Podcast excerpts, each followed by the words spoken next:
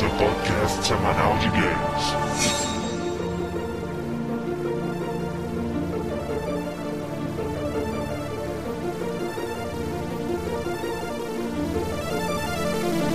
E aperta start! Está começando mais um round de podcast downloading. Vamos para os nossos participantes.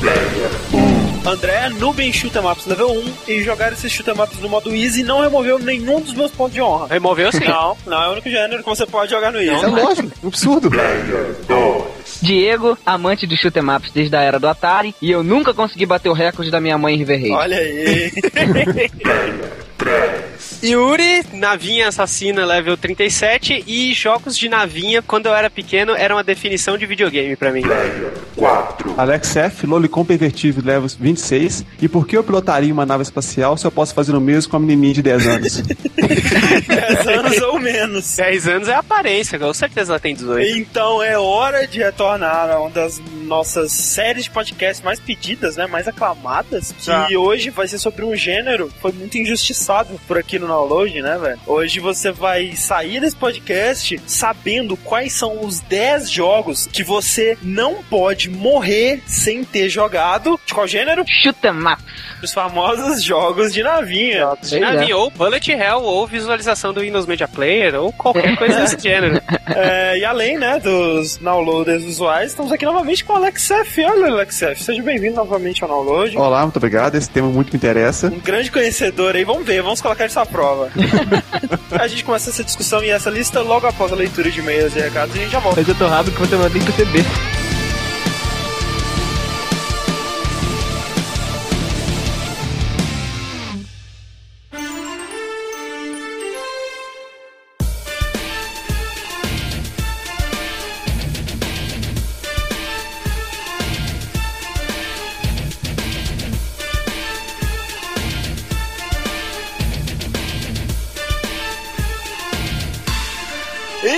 E mais um cast atrasado downloading. Estamos chegando para mais uma leitura de e recados hoje aqui com o Rick Oi? e o Fernando. Olá. Se não me engano, vocês não estão no cast de hoje.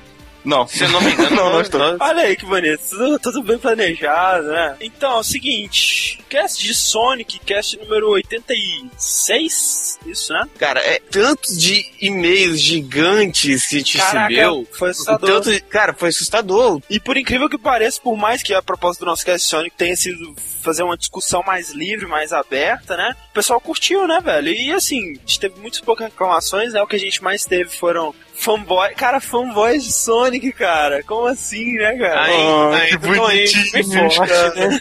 Eles achando um absurdo a gente, sabe, falar que o Sonic tinha que ir pras mãos da Nintendo, falar que a gente é um bando de nintendista, como se, tipo, o Nintendo e, o Mario e o Sonic ainda estivessem lá brigando, sabe? Tipo, Nintendo e, é, e Sega fossem grandes rivais. Essas pessoas que estão vivendo ainda, sei lá, É. nos anos 90, quando tinha aquela guerra. Falar que o Mario é melhor de modo geral do que o Sonic não é questão de ser nintendista, cara, é questão de observar a vida, sabe? É ser realista, né? É, e outra coisa, muita gente também sentiu falta da gente comentar sobre Sonic 4, né? Vai dizer que o Cast Sonic ele Uhum. tava gravado há muito tempo já, bem antes da gente voltar do hiato até. Então, Sim. a gente até pensou em gravar um, um bloco, mas na semana, durante a semana, ninguém tinha tido coragem de comprar o Sonic 4 ainda. Então, assim, não deu pra comentar. Se você quiser é, ouvir, né, os meus comentários, os meus singelos comentários sobre o Sonic 4, basta escutar o Download News da semana passada, 55, dizendo que eu gostei pra caralho do jogo. Lembrando que o demo é uma O merda. tema é uma merda. Então eu vou com o primeiro e-mail aqui, que, pô, é um, um exemplo do nível de e-mail que a gente recebeu essa semana. Um e-mail excelente, com excelentes argumentos, excelentes pontos, assim, levantados, né? O cara que, tipo, discordou de muita coisa que a gente disse, mas soube a, a, a, expor os argumentos dele, muitos que fazem realmente muito sentido, que foi o e-mail do Márcio Zacarias. Ele diz aqui, Olá pessoal, que é o Márcio Zacarias, ouvinte antigo de vocês. Finalmente fizeram um cast de Sonic, que é a série de jogos que eu mais devo ter jogado na vida. Concordei com muita coisa do que vocês disseram, mas acho que tem muita coisa que não foi dita e fiquei triste de não ter nenhum de vocês que realmente explorou totalmente o que são os jogos do Sonic da geração 16 bits. Sonic não é só velocidade, Sonic tem muito de exploração. Você é muito recompensado de não ficar só passando direto pelas fases sem buscar nada. Isso é muito visível no Sonic 3 e no Sonic Knuckles. Vocês sabiam que na primeira fase do Sonic Knuckles você consegue achar oito anelões, aqueles que te transportam para a fase do bônus pegar a esmeralda?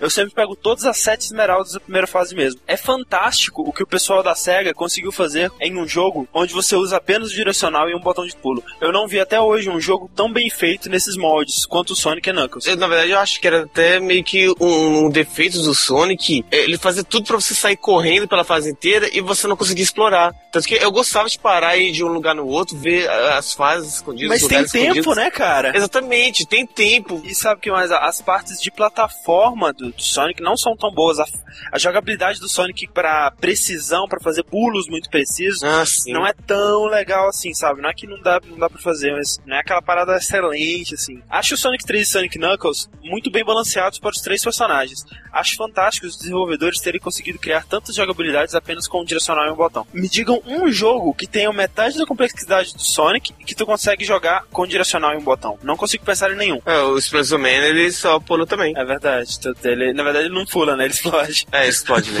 É verdade. Mas ele diz mais um motivo para não considerar os jogos do Sonic apenas como jogos de correr. Concordo que o cerne é esse mesmo, velocidade, mas tem muito mais ali. Acho que dizer isso é como dizer que Donkey Kong Country é apenas um jogo de coletar banana. Nisso eu discordo, assim, absurdamente pelo seguinte: o Sonic, ele pode ter coisas de explorar, mas, cara, isso nunca é usado no jogo principal. Isso é só usado para você achar os segredos das fases, sabe? Todas essas habilidades, ou seja, tudo que você precisa para passar uma fase do Sonic, tudo que você precisa para chegar no final do jogo é correr. É correr, né? Tipo assim, você dá pra ver muito bem que nesse caso a jogabilidade é muito contraditória, né? Os outros jogos do Mega Drive são mais profundos do que vocês estão achando. E é uma pena que vocês não tenham enxergado isso na época. Um abraço e até a próxima. Cara, Sonic, na época, eu enxerguei isso, cara. Sonic foi um jogo da minha infância, cara. Foi o jogo que eu mais joguei na minha infância, assim. Eu amava É, né, eu, Sonic. eu era do, do grupo da SEGA, sabe? Meus Pois coleguinhas é. tinham Super Nintendo, eu tinha Mega Eu Drive. também tinha o Mega Sonic Drive. Eu Cara, eu tinha o cartãozinho do clube da SEGA, cara. Porra, Toma pode crer. essa, Tectoy lá. Então, assim, foi um, um lance realmente de, tipo, de jogar recentemente e ver que o que eu tinha por Sonic era nostalgia. Muito obrigado, Márcio, pelo e-mail. O e-mail dele era muito maior que isso, diga de passagem, né, mano? Demos uma resumida aí. É, o próximo meio aqui é do Augusto Paz. Ele fez uma coisa que até muita gente fez, que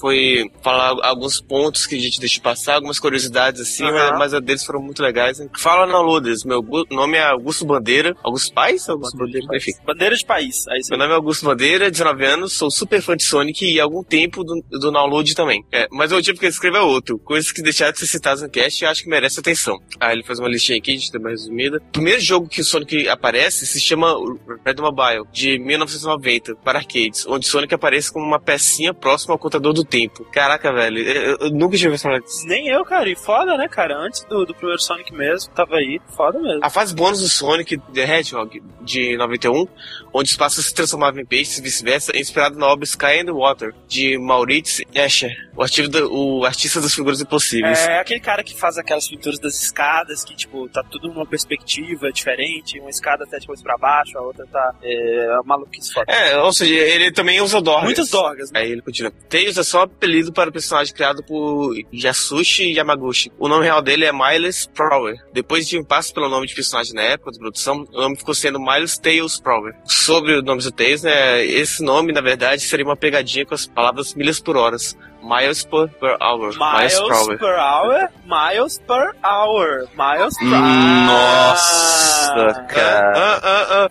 Enfim, é, Tails, na verdade, estreia no Sonic 2, mas no Master System, lançado antes do Sonic 2 para o Mega E Drive. vale dizer também que o Tails tem alguns joguinhos lá pro Master System, pro Game Gear. Ele teve aqui falou que está sendo um, um- feito um fã filme em live action do Sonic. É, ele colocou o link do oficial do projeto e falou que é a mesma equipe que fez o, o filme de Mega Man. Ah, sim, que é muito bom também. Vamos lá pro próximo e-mail então, Rick. Vamos lá. Último e-mail aqui é do Jonathan Niger. Niger, provavelmente. Deve ser Jonathan. Niger.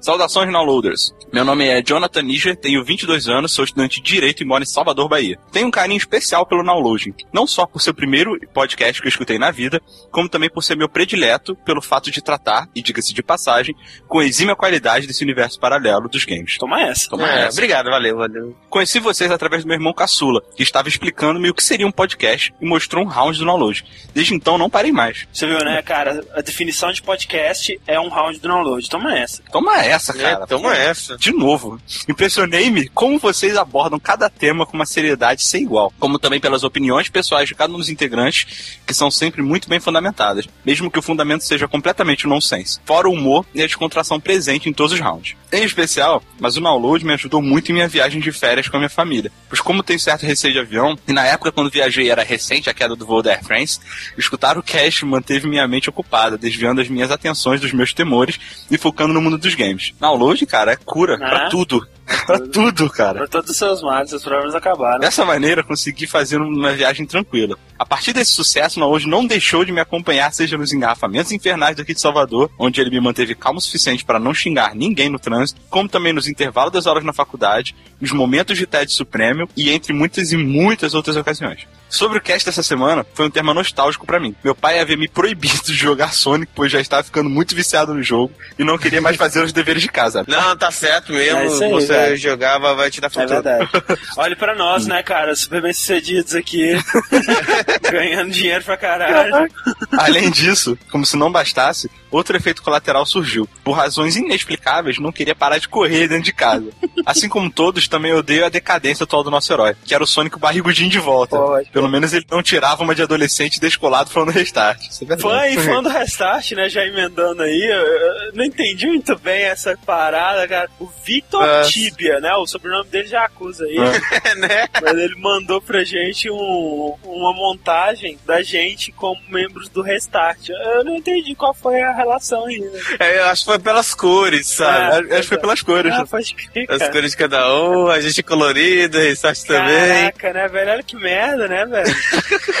Nós somos uma boy band, André. Droga. Então, assim, esses foram nossos e-mails de texto. Nós também temos um e-mail, um e-mail de voz muito singelo do nosso amigo, nosso colaborador, nosso simpático Juninho. Ah, Olha só, Juninho, né? vilão de 8 bits. Ele mandou um e-mail de voz muito legal, vamos ouvir. E aí galera do Downloading, aqui é o Juninho, soldado do Downloading Army, guitarrista do vilão de 8 bits. Achei excelente o cast de Sonic, que apesar de não ser um dos meus jogos prediletos, joguei muito quando emprestei o Master System do colega, e tudo bem, eu sei que a versão de Master System era uma merda. Eu nunca gostei muito de Sonic, porque meu dom de premonição é meio fraco, e não dá pra acompanhar Sonic sem ter, pelo menos, decorado as fases. Então você tem que contar muito com a precognição e saber quando pular, quando agachar. Sonic agacha.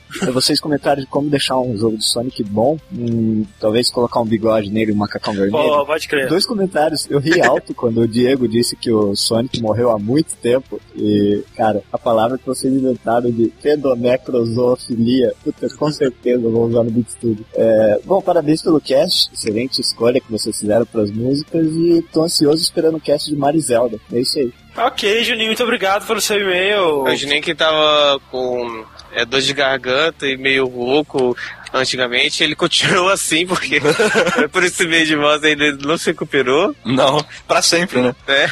Agora vai ficar com essa voz rouca, estilo Shadow. Caraca, Shadow the Hedgehog. Então, os desenhos da semana, além do nosso querido montagem do senhor Vitor Tibia, nós temos o Paulo César, que mandou a montagem falando aquilo que o Fred tinha dito do, do Sonics no bloco, é cheio de bling bling.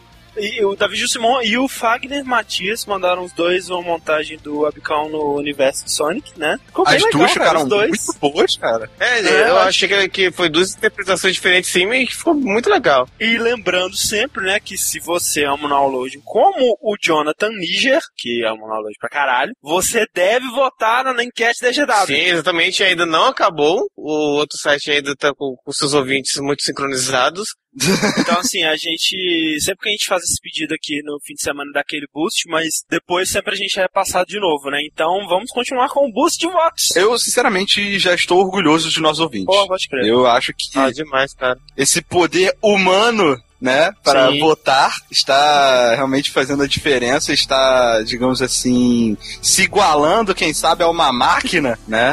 Não, não Se sei sem querer dizer. dizer nada, jamais. Sem querer dizer nada, mas eu estou orgulhoso, cara. Parabéns a todos vocês. Vamos continuar assim e vamos provar que os humanos são melhores.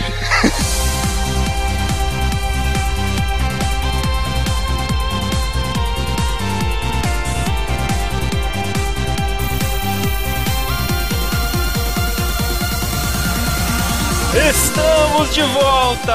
Olá! Olá! Olá, olá, olá. Seguinte, quem não conhece a nossa série Must Play, né? É uma série em que, ao contrário de todos os outros casts, que a gente faz questão de falar que não, nós não estamos fazendo uma lista, né? Só nossas opiniões, assim. Não tá querendo dizer que os jogos que a gente vai falar aqui são os melhores. Nessa é, cara. Você tá entendendo? São os melhores e ponto. Mas ainda é a nossa opinião. Claro. Cada um de nós, a gente fez uma lista pessoal e dessa lista pessoal a gente discutiu, né, quais jogos mereciam mais, quais jogos tinham que estar nessa lista, né, no equilíbrio aí entre qualidade do jogo, inovação do jogo e importância histórica dele, né? Mas mais os dois primeiros quesitos, porque afinal de contas a gente tá tentando recomendar bons jogos e não Não adianta nada a gente falar de um jogo que, tudo bem, ele tem uma importância histórica, ele que, tipo, criou o gênero, só que você não vai conseguir jogar ele hoje em dia, cara, porque não é, É jogabilidade dele, não... Por exemplo, Space War de 61, 1961, né, cara? Que muitos consideram como o primeiro shoot 'em up, né? Que era um jogo bem no estilo daquele Asteroids, né? Com a, Uhum. a tela fixa, né? A tela não se movia, em que você eh, controlava uma navezinha e batalhava outra navezinha, né? Tudo preto e branco, tudo aquele gráfico vetorial maravilhoso, coisa mais simples impossível. Dizem que esse foi o primeiro jogo, né, cara? A gente não tem como recomendar esse jogo pra você, porque primeiro, provavelmente não existe, né, mais a versão original dele, talvez você vai encontrar alguns ports ou remakes assim por aí. E porque ele provavelmente é muito ruim, né, cara? Ah, Ah, cara, você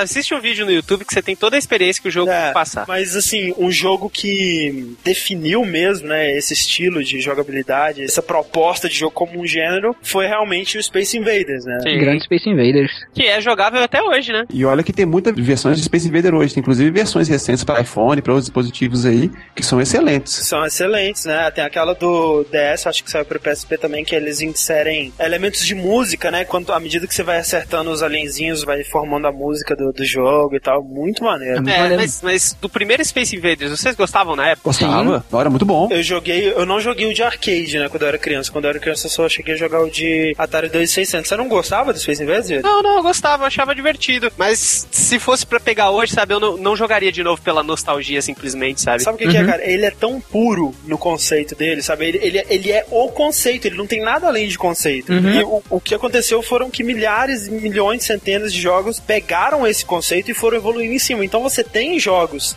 que vão te dar o conceito de Space Invaders com muito mais do que o Space Invaders pode te oferecer. Então, Muito mais riqueza, né? Exato. Ele só serve como um marco histórico, né, cara? O, o gerador de um gênero, né, velho? E, pô, a importância disso é inquestionável, mas não é um jogo que a gente vai recomendar aqui. É, né? provavelmente porque todo mundo já deve ter jogado pelo menos Também. uma vez, né, cara? Nem que seja um, um primeiro ou um segundo remake da vida, mas chegou a experimentar. E assim, seguindo essa linha aí, né, nós temos em 81 Defender, né, que foi o primeiro jogo a incluir o elemento do side-scrolling aos shoot 'em ups, né, ou seja, a tela movia junto com o jogo. A gente tem a- os Evils, que é muito importante também, a- assim, pra época dele, o que ele fez ali de gráfico era uma parada inacreditável, e ele foi um dos primeiros a, a ter o side-scrolling, o, o vertical scrolling, Se né. tornou mais popular, né? É, e também, assim, o, o- o lance dos Evils, você pensa, né, pô, os caras faziam jogos de espaço, né, pra pegar essa parada futurística da década de 60, 70 da viagem espacial e tal. Porra nenhuma, velho, eles faziam espaço porque o espaço é preto, não precisa desenhar nada lá.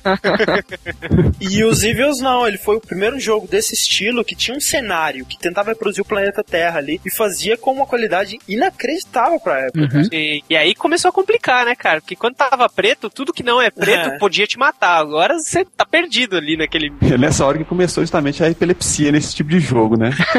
É verdade. Vocês eram ou sempre foram fãs de shoot 'em up? Vocês curtiam esse estilo de jogo, assim, nas suas infâncias? Uhum. A minha mãe, ela é viciada em jogo de, de, de navinha, assim, essas coisas, né? Uhum. Então ela sempre jogava River Raid, o próprio Space Invaders, né? Uhum. E eu comecei a tomar gosto pela coisa. Por gerações foram se passando, eu ganhei dela, assim, de presente um Gradius pra Super Nintendo, um Enhander pra Porra, PlayStation. maneiro. Isso, hoje eu cresço e eu vejo que ela comprou tudo pra ela, não comprou pra mim, sabe?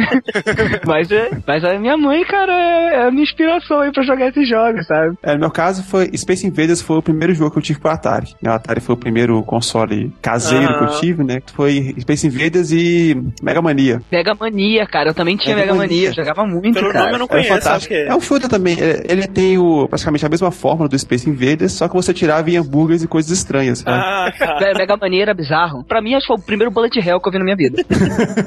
Eu começou por aí. E ele era bem mais difícil que o Space Era Invaders na muito mais difícil, cara. Era bem desafiador, era muito legal. né? Mas o bacana desse jogo também era a competitividade, né? Quando Sim. que- quem teve Atari, você, você jogava por pontos. Você não tinha Claro. tipo de incentivo, né? Então esse jogo era justamente um jogo que, te- que era em looping, né? Não acabava nunca. Sim. Era só até você morrer, você ficava naquilo. Então era sempre ficava bom pra ficar disputando com irmãos, primos e deri- derivados. Minha mãe ficava anotando no, de- no próprio cartucho os recordes dela.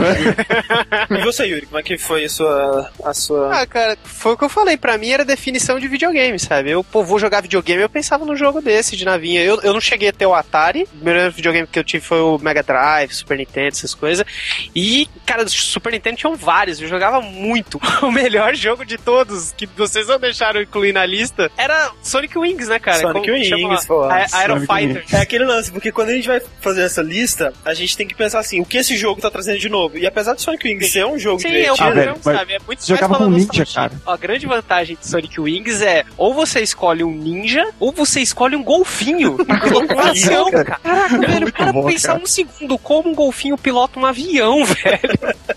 Os tiros das navinhas do Sonic Wings eram meio que personalizados por personagem. Então o tiro do ninja parecia uma kunai, e tinha um tiro especial do golfinho, que eram vários golfinhos girando, sabe? Uma Parada maluca, É assim. isso, é muito bom, cara. Eu nunca fui um fã tão grande de shoot 'em ups assim na, na minha infância. Talvez, não sei, porque quando criança eu nunca tenha tido paciência de desenvolver meus reflexos da maneira que esses jogos requerem, né? Ou talvez por nunca ter entendido que esse é um gênero que, tipo assim, se você tá jogando a primeira vez, velho, é pra você morrer mesmo, cara. É um Sim. é uma parada tensa, sabe? Eu lembro que no Mega Drive eu cheguei a jogar alguns jogos bem obscuros. Hoje eu vejo que eles são absurdamente obscuros, mas que eu adorava. Sol Face, eu acho que é o nome do jogo. É Sol F-E-A-C-E. Cara, eu tenho certeza que ninguém mais jogou esse jogo além de mim. e eu queria fazer uma menção honrosa de um jogo que eu adorava, que eu tinha um cartucho, joguei pra caralho, que é o Félios, velho. O shoot 'em up vertical, assim. Na verdade, ele é vertical e horizontal ao mesmo tempo, mas você vê o cara de cima. Sim. Que você joga com o Apollo montado no unicórnio. É, ele é todo tematizado. Peraí, o É, Apollo não, o quê? Porra, é unicórnio não, no Pegasus, né, velho? Porra. Tá bom, velho. que- Ele, ele é todo tematizado com a mitologia grega, né? A, a sua missão no início é você salvar a Atena, que foi sequestrada e tal. E aí tem chefe de mitologia grega, tipo a Medusa. E é um jogo difícil pra caralho, sabe? Mas, porra, eu joguei muito esse jogo, eu achava muito maneiro. Diferente. né? É, pois é. O último mestre era o Kratos? Cara, provavelmente.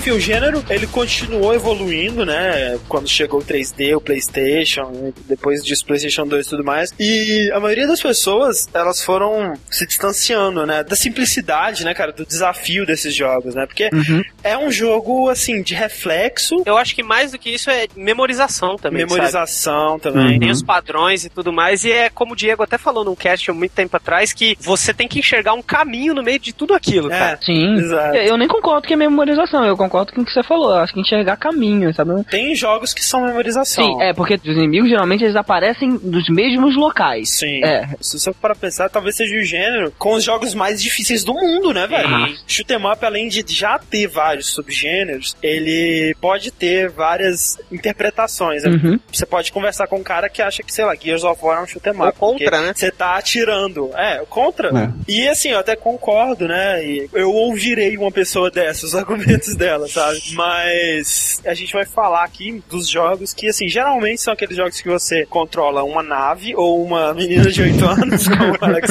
disse. Ou um golfinho. Ou um golfinho. Normalmente voador, né? Ou até alguns raros, ele tá- o personagem tá correndo no chão, mas geralmente é um personagem voador. E eles envolvem muito mais o ato de você conseguir se desviar e se manter vivo do que ter uma boa mira pra acertar os Uhum. alvos. né? Caraca, falou É. tudo, cara. Mas é Aí isso muita mesmo. gente vai entrar aí falando, ah, mas e, sei lá, por que, que Star Fox não tá na Exato, lista? porque o Star Fox é um subgênero, que são os rail shooters, né? Exatamente porque eles têm um foco de jogabilidade tão diferente, né, cara? Por exemplo, o Res é um jogo que você tem que ter uma mira boa, né? Um- uma agilidade, mas assim, é uma mentalidade completamente diferente do Sonic Wings, né, da vida. E eu defino bastante pela câmera que você vê as paradas também. Uhum. Que os shoot 'em ups que a gente tá falando geralmente são visões de cima, né? Uhum. Onde você vê a nave subindo, ou visões laterais, onde você vê a nave indo pra esquerda ou pra direita, né? Mas também tem exceções aí que vão ser É, comentadas vamos- vamos ter exceções também. Um desses casos, um desses subgêneros que a gente vai comentar, porque eu vejo exatamente como uma evolução que surgiu exatamente quando a- as empresas, né, vendo esse distanciamento do público desses jogos, começaram a focar o desenvolvimento nas pessoas que eram dedicadas a esses jogos, né, as pessoas que curtiam esses jogos, gostavam desse desafio absurdo, dessa necessidade de reagir em fração de segundo, e aí surgiu o subgênero Bullet Hell. E também pode ser lido como coreano. Coreano. Coreano, psicopata. Bullet Hell é aquele jogo fantástico. Você é mais uma bolinha em um cenário cheio de bolinhas. Ele é exatamente o que você, o que você falou. O objetivo não é você destruir as coisas do cenário, é você sobreviver à enxurrada de tiros que vem. Ou como o Yuri chegou a comentar, né, Yuri? Também pode ser visto como um visualizador do Windows Media Player, né, cara? Mas, cara, eu vou falar que depois que eu botei na cabeça que eu não tinha que matar o que tava na minha frente e sim sobreviver sem parar de atirar, consequentemente, uma hora ele ia morrer, os jogos ficaram muito mais fáceis. Mas é, mas essa é a mentalidade. É encontrar um caminho ali no meio do floral de tiros que seu inimigo tá soltando em você. Como é que um jogo onde você não tem que atirar, você não tem que destruir, você tem que desviar, consegue ser tão divertido, né? Pois é, cara. Não, mas eu consigo explicar pra você. Que esse tipo de jogo, ele é perfeito pra treinar a pessoa pra entrar naquele estado de nirvana. Nirvana, Se você não crer. entrar naquele estado que você não pensa, você age por instinto, E nada supera a sensação de você entrar no estado de Nirvana e conseguir desviar perfeitamente daquela Sim. enxurrada Se absurda. tornar um com a força. O primeiro Bullet Hell que a gente tem indício aí, né, considerado, né, um Bullet Hell como a gente Uhum. vê hoje, é um jogo chamado Batsugan, saiu em 1993, criado pela empresa Toplan, que já era bem regrada aí no mundo dos shoot 'em ups. A ideia deles, né, é que assim, tá surgindo esse monte de jogo em 3D, a gente só consegue desenvolver em 2D. Vamos fazer uma parada que o 3D não consegue, né? Vamos encher a tela de sprite, de parada absurda, que o, o 3D ainda nessa época tava, era muito simples, né? Não aguentava tanta coisa na tela ao mesmo tempo. E essa foi a ideia, né? É impressionar os jogadores, tipo, chamar a atenção deles mesmo sem ter o 3D. E inclusive a Autoplan faliu, né? Depois de muito tempo. Faliu porque não lançou na Coreia, certeza. Mas o- alguns programadores, né, dessa empresa criaram a Cave. né? Olha só. Olha só. Olha aí. Tá aí até hoje, né, cara? A gente vai falar mais da Cave, mas enquanto isso, vamos para o número 10 do nosso top 10, que é Toho Project. Cara, Torro, eu acho que a importância do Torro estar nessa lista é porque ele é um jogo feito por uma pessoa. Uma pessoa, Uma cara. pessoa. Simplesmente é um cara que com certeza ele jogava shoot 'em ups e um dia ele, ele terminou esse, esse Batsukan, ou ele, sei lá, terminou algum shoot 'em up foda e falou: Mas que jogo fácil, vou fazer o meu próprio. e simplesmente ele fez o próprio jogo dele, cara. Ele começou a fazer e a parada começou a se tornar absurdamente popular. Não, é, é- atualmente é um fenômeno de cultura pop mesmo no Japão, né, cara? É Porque ele é o designer, ele é o programador, ele é o level designer, ele é o compositor das músicas. Sim. Cara, ele deve ser o melhor jogador dessa bosta, com certeza. O nome do cara é o Zoom, né? E a empresa dele é a Team Shanghai Alice. Mas na verdade é só ele. E os primeiros Torros, eles foram lançados pro PC 9801, né? Da NEC. Exato. Só foi lançado no Japão. E, e é aquela história que vocês falaram, que o povo falava que ele não ia ser popular, mas acabou sendo, sabe? Por causa dos jogos, é por causa dos jogos É, e da e- putaria. E a partir do número 6, ele foi começar. Não, olha começou só, calma aí, não, não pula pra aí, como assim, número 6, né, cara? A gente tem que falar que esse maluco, ele não fez um, dois ou três ou quatro ou oito jogos, não, cara. Tem 12 jogos do- da série Toho Project, tirando spin-offs e tirando jogos feitos por fãs, né, velho? Sim. Olha que maluquice isso. E agora que vocês me falaram que é feito por um- uma pessoa só, eu entendo o porquê esse jogo tem mulheres de 8 anos Ah. atirando raio pelo olho. Porque É, quem é que ia aceitar? Ai, cara, vamos botar um jogo, um shoot 'em up, onde garotas atiram laser pelo olho. Cara, quem vai aceitar esse tipo de coisa com ele, cara? Só Ah, ele, né? só. Mas, cara, é- esse cara deve ser literalmente o nerd comedor de cheetos no quarto escuro, sabe? Além de se tornar absurdamente populares, os jogos são absurdamente difíceis, sabe? E não é um difícil estratégia. Muitas vezes eles são difíceis, ou você começa a fase certo, ou você se fudeu. Por exemplo, tem mestres que eles jogam uma magia que é impossível você desviar, simplesmente. Então Eu- você eu tem tenho- que ter uma vida pra morrer ali e continuar. O jogo, a, a interface gráfica dele é fraca, é bem feinho. Você, não, você, tipo assim, você consegue supor que foi feito por um cara só. Não é que o cara também é o deus do universo. Sim, a- o que é bom nele, de verdade, são as músicas. Cara, as músicas são muito boas e é tipo um mega fenômeno no Japão, sabe? Sim, é, tem, bandas famosas que fazem versões dessas músicas, né, desse cara. O lance mesmo, né, assim, você falou das músicas e os patterns, né, os padrões de, de movimento dos tiros lá, que ele desenvolveu muitos dos patterns que são usados aí por grandes empresas, Cara, né. e tem uns que sem brincadeira, você jura que é randômico. O primeiro jogo do Toho Project, ele foi lançado em 96 e ele já usa as convenções, né, do gênero Bullet Hell, que foram criadas pelo pessoal da Top Line e da Cave, né? Então, assim, é, ele não é inovador nessas mecânicas, mas eu tenho quase certeza que ele foi o primeiro jogo, assim, em que você, além de não controlar uma nave, você controlava uma garotinha, né, cara? Aham. Por mais que ele não seja inovador no que veio, ele se tornou um fenômeno tão grande que os jogos começaram a tentar pegar um pouco desse fenômeno dele, seja pelas garotinhas, dando foco na dificuldade, sabe? Falando, ó, esse jogo aqui é difícil pra cacete, eu duvido que você termine isso, sabe? Sim, a Cave lançou vários jogos depois protagonizados por pessoas e garotinhas de anime, né? Então, É, não, é a juntou- fórmula de sucesso, né? Ele juntou tudo que o japonês gosta. Juntou desafios absurdos pela pedofilia desenfreada. você chegou a jogar esse jogo, não, Alex? esse eu não cheguei a jogar, não. Joguei algum subgênero parecido, mas esse em específico, não. É que, na verdade, esses jogos, né, cara, já é uma parada um tanto quanto underground de você adquirir no Japão, né? É o que eles chamam de jogo dojin, né? Que é feito por Ufa. feito independentemente. Uhum. É a parada indie, né? Uhum. Mas isso nunca vai vir pro Brasil, sabe? De forma É. legal. A, a partir do 6, que ele começou a sair pro Windows mesmo, que foi tomando uma proporção maior, sabe? Uma visibilidade maior no Japão. Não É tem um jogo como. maluco, com uma dificuldade maluca de um gênero que só maluco gosta mesmo, né? Só maluco gosta. Não, eu fiquei muito curioso aí estudando pro cast aí, eu não conhecia o Torron, né? Só sabia, eu conhecia né, dos boatos aí. Aí eu achei uma variação dele, que é o Shoot the Bullet Cine. Chegaram a ver esse? É impossível você sair da tela, sabe? Então, você tem que tirar uma foto da tela, de determinado pedaço da tela, pra você remover as balas que estão lá é passado. Caraca, É muito foda. bizarro. Dá uma olhada nesse vídeo, cara. É muito maneiro, é muito maneiro. O que acontece nesses jogos é que o seu personagem tá lá, mas a hitbox dele não é exatamente o contorno do personagem, né? Aham. Você vai ver alguém jogando, a hitbox é bem pequenininha, sabe? Às vezes, se você é um, uma menininha, né, a bala pode passar pela perna dela Uhum. e não você não tomar dano. E assim, o Toho, ele incentiva os jogadores a fazerem propositalmente as balas passarem pelo corpo do personagem fora dessa hitbox. Então, as paradas muito loucas, É, assim, é um jogo A, muito a maluco. partir do, do momento que ele foi ficando popular, o pessoal começou a sair só do Bullet Hell mesmo e foi começando a adicionar estratégias, mas é tipo estratégia suicida maluca, sabe? Tem mestres que você tem que atirar nele até quando faltar um segundo pra não sobrar lugar nenhum da tela pra você tá, ele vai morrer, sabe? Se você perder um Ah, tiro, tá. acabou também.